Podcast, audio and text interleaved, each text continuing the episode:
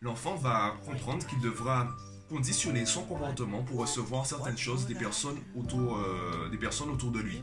Ce sentiment d'injustice vient du fait que euh, on voulait correspondre aux étiquettes des autres. Yo, récemment, récemment, hier, hier j'étais sur les réseaux sociaux et j'ai vu des choses passer, notamment sur l'approbation, sur la validation extérieure, avec la question pourquoi avons-nous autant besoin d'une validation extérieure? Et aujourd'hui, je suis décidé à faire une vidéo. J'essaierai de faire une vidéo assez courte pour que ça reste assez concis. Alors, je vais d'abord donner les réponses courtes, ensuite j'essaierai de détailler avec euh, mon expérience personnelle pour que tu comprennes un peu mieux le fonctionnement et que tu saches à quel niveau euh, ce mécanisme est présent en toi Les réponses courtes. En fait, c'est un fonctionnement en deux étapes, un mécanisme en deux étapes. Première étape, on va, donc c'est dès l'enfance, les parents vont euh, directement ou indirectement coller des étiquettes à certains comportements. Ce sera des petites phrases euh, répétées assez souvent du style Sois un bon petit garçon, fais ça » ou tu seras un gentil petit garçon si tu me fais ça. Donc on va conditionner le comportement de l'enfant par rapport à des étiquettes qui n'ont rien de vraiment qui n'ont rien de logique ou de concret. C'est juste nous qui avons décidé que c'est ça la gentillesse, par exemple. Et la deuxième étape, c'est qu'on va coller notre comportement, du moins on va conditionner notre comportement par rapport aux étiquettes. Ce sera des phrases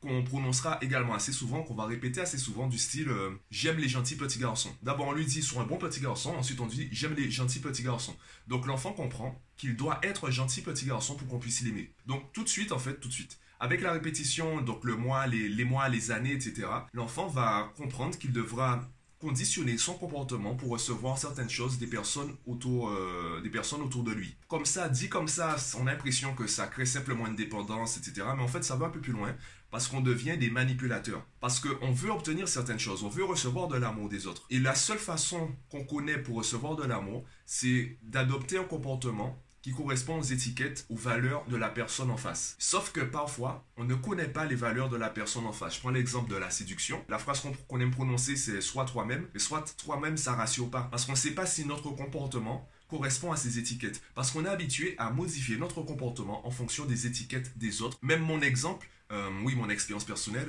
c'est qu'à travers les réseaux sociaux, derrière mes posts, il y a une certaine valeur marketing. Quand je vois une vidéo, par exemple, cette vidéo qui fera peut-être 20 j'aime, 50 j'aime, 100 j'aime, et à côté, je, je balance un même pas du tout réfléchi qui fera 200 j'aime, à un certain niveau, je sens une forme d'injustice. Je me dis pourquoi le contenu où j'ai vraiment réfléchi, j'ai vraiment essayé de creuser une idée, il y a très peu d'interactions, ou le contenu j'ai pas réfléchi, c'est juste pour faire rire, ben là il y a des interactions. Et c'est la même chose avec les artistes qui, euh, la chanson qu'ils aiment le moins sur l'album, la chanson qu'ils ne voulaient pas voir sur l'album, et eh bien c'est cette chanson-là qui a une renommée internationale.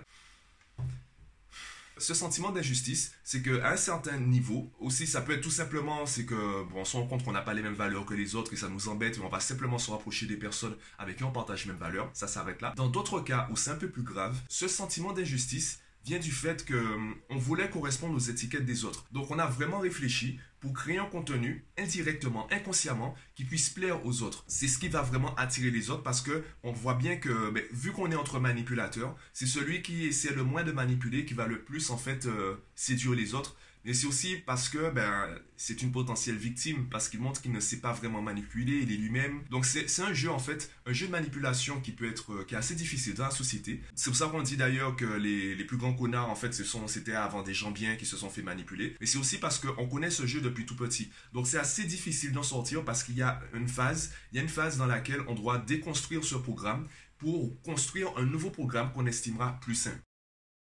Voilà, j'ai ce sentiment d'injustice parfois, je le reconnais. Donc je travaille sur moi euh, à ce niveau et, voilà, voilà. Bon, la vidéo est déjà un peu longue. Dis-moi ce que tu en penses en commentaire et à bientôt.